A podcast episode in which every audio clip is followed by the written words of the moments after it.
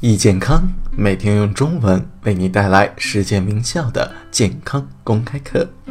这节课为大家带来的是加州大学的营养课——传统美食中的健康智慧之亚非美食。主讲人是达芙妮·米勒。达芙妮·米勒是加利福尼亚大学旧金山分校的副教授，毕业于布朗大学和哈佛医学院。同时，他也是一名家庭医生以及畅销书作家。下面课程开始。首先，我带领大家去西非的麦卡龙。麦卡龙和我有很深的渊源。我十八岁的时候就去过那里。我当时还没有读大学，我在那里待了几年，同当地的助产士一起工作。正是这段经历。让回来完成了学业，并且走上了医学的道路。我当时在一个叫恩图伊的小村庄，同当地的一个家庭住在一起。麦卡龙对我最深的印象就是当地的食物。正是在这里，我开始学习如何做饭。从统计数据上来看，麦卡龙以及大部分西非国家。甚至是部分南部的非洲，都有很好的健康状况，特别是在传统的农村地区，那里的结肠癌和一般结肠疾病的发病率非常的低。我在一个小村子的简陋医院待了几年，我从来没有见过痔疮以及各类的肠胃炎，更不用说结肠癌。对比起来，非常的惊人。美国的结肠癌比例非常的高，而且非洲裔美国人比美国的白人比例还要的高。麦卡龙人到了大城市之后，经过了一两代人，就开始和欧洲还有美国人一样，大量的患有结肠癌了。可见，在传统村庄中有很具有保健性的因素，所以这一类疾病他们都没有。最近。有很多的研究学者研究过这一问题。我们首先从我最喜欢的菜——当地的豆味说起。在课程导引上有这道菜的图片，我认为这是当地保健饮食的典范。你们也许觉得它看起来并不是很有食欲，就是一团蔬菜粥，但是它绝对是你们吃过的最好的蔬菜粥。菜里面会有花生、少量的牛肉。鱼、棕榈果油以及很多的野生青菜，还有大蒜。有肉有鱼的菜很少有这么健康的，一般都是同发酵的小米一起来吃。真正的当地人需要两天的时间才能真正的做一份豆，他们的小米需要进行纯手工的研磨。所有人都认为，非洲的最具保健性的饮食应该是纤维。大家应该都听说过纤维假说，也就是说，纤维能够帮助预防结肠癌，能够在体内帮助清理内脏，这应该是一部分因素。但是有趣的是，如果只是补充各种类型的纤维素粉，结肠癌的预防效果并不明显。所以，纤维只是很小的一部分原因，应该还有其他的原因。这里有一个经常被忽略的要点：稻等食物中放了很多的野生青菜，而野生青菜中往往含有丰富的叶酸。有人知道吗？叶酸在试管当中能够阻止一切癌细胞的增殖，这非常的有趣。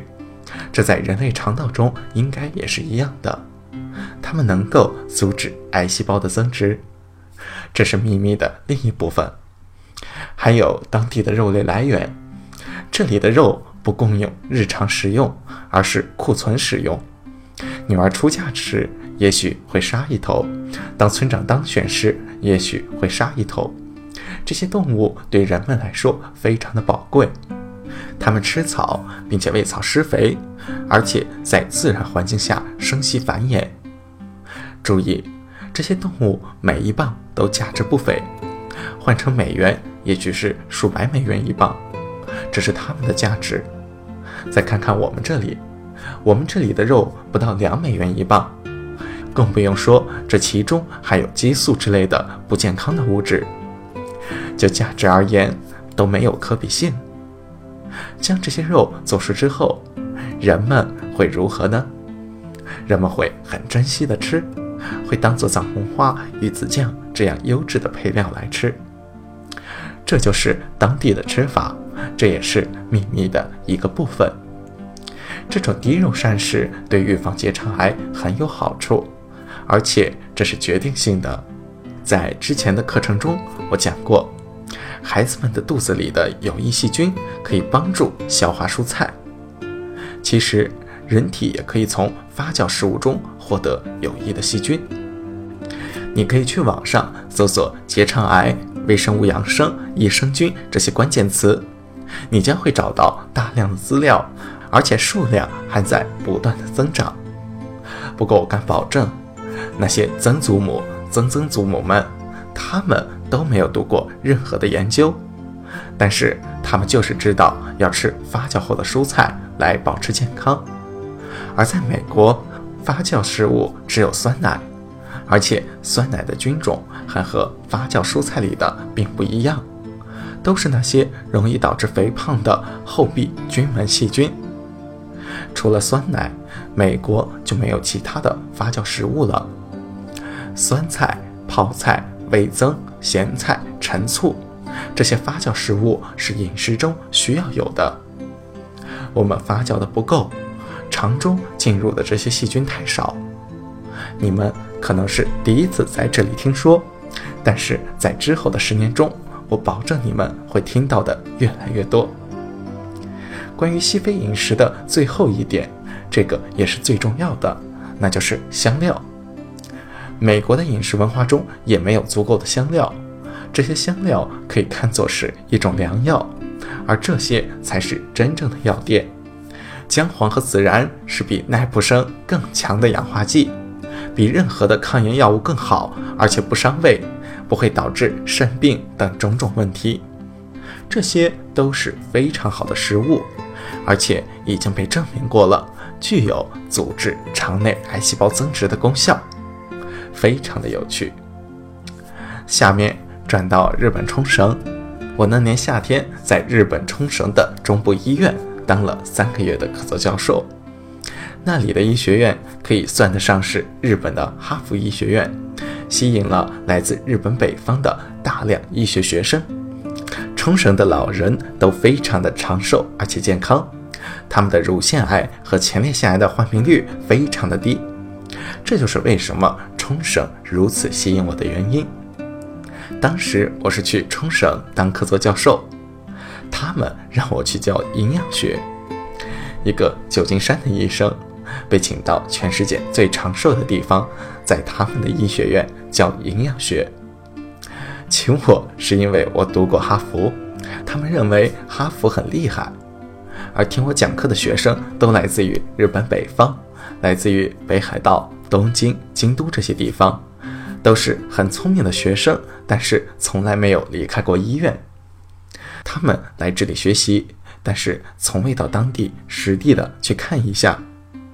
这样我的工作变得很简单，我只用带着相机到市集上到处转悠，采访我见到的那些百岁老人，并且拍下他们日常吃的食物，然后再回到医学院的大讲堂中。几个小时的课堂上，我一张张地展示日本的传统美食。这些学生则是一边吃着大号的汉堡，一边喝着可口可乐，一边听我讲课。他们看着那些日本传统饮食的图片，听我解释着这些为什么有效。他们听得目瞪口呆，感觉就像我在讲授一些难以置信的高深知识。下面是我在当地的一些有趣的小见闻。想知道日本低乳腺癌和前列腺癌的原因吗？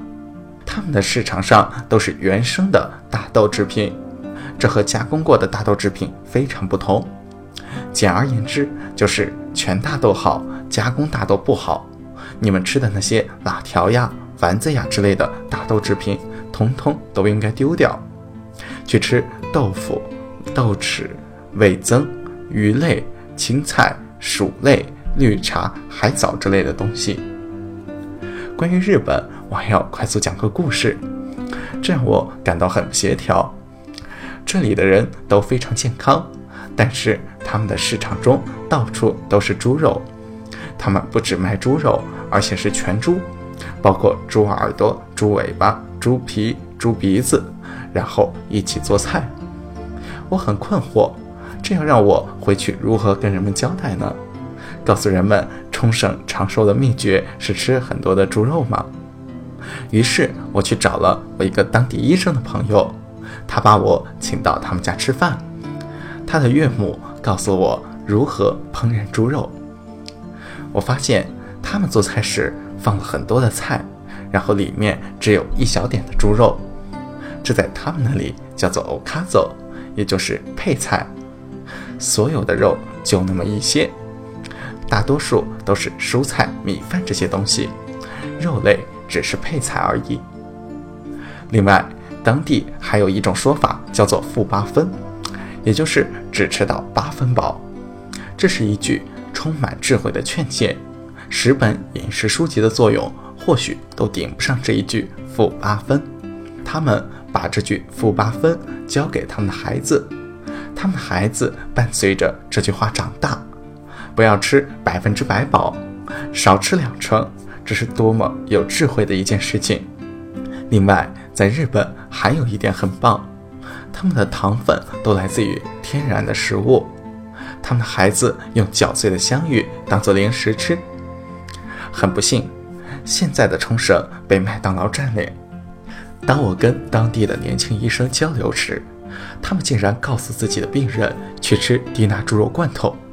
外面的市场上优质的天然食物那么的丰富，他们却在让人吃这些东西。这种传统的流失到处都在发生着，不仅是在美国，每种文化都在失去他们自己的宝藏，非常的可悲。最后，我再讲一个小小的故事。当我在克里特高地到处流浪的时候，我长途跋涉，试图去寻找克里特饮食文化中的秘密。这个时候，一个老太太从我旁边骑着骡子经过。她停下来看看我，我当时的情况肯定很差，因为这里没有什么工具，只能靠走。她问我：“你在干什么？”我回答说：“我在寻找传统的饮食。”我问她有没有什么食谱和秘诀，她却似乎完全没有在听我说话。突然间，他从骡子上跳了下来，然后说道：“你脸色很差，上来坐着。”想象一下，一个四十多岁的人骑上驴，被一个九十多岁的老太太送回了酒店，这是一件多么丢人的事情！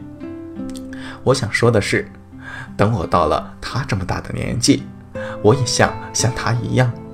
而这几节课谈到的健康饮食方法，就是实现这一梦想的秘诀。本段课程到此结束，谢谢大家，祝大家健康快乐。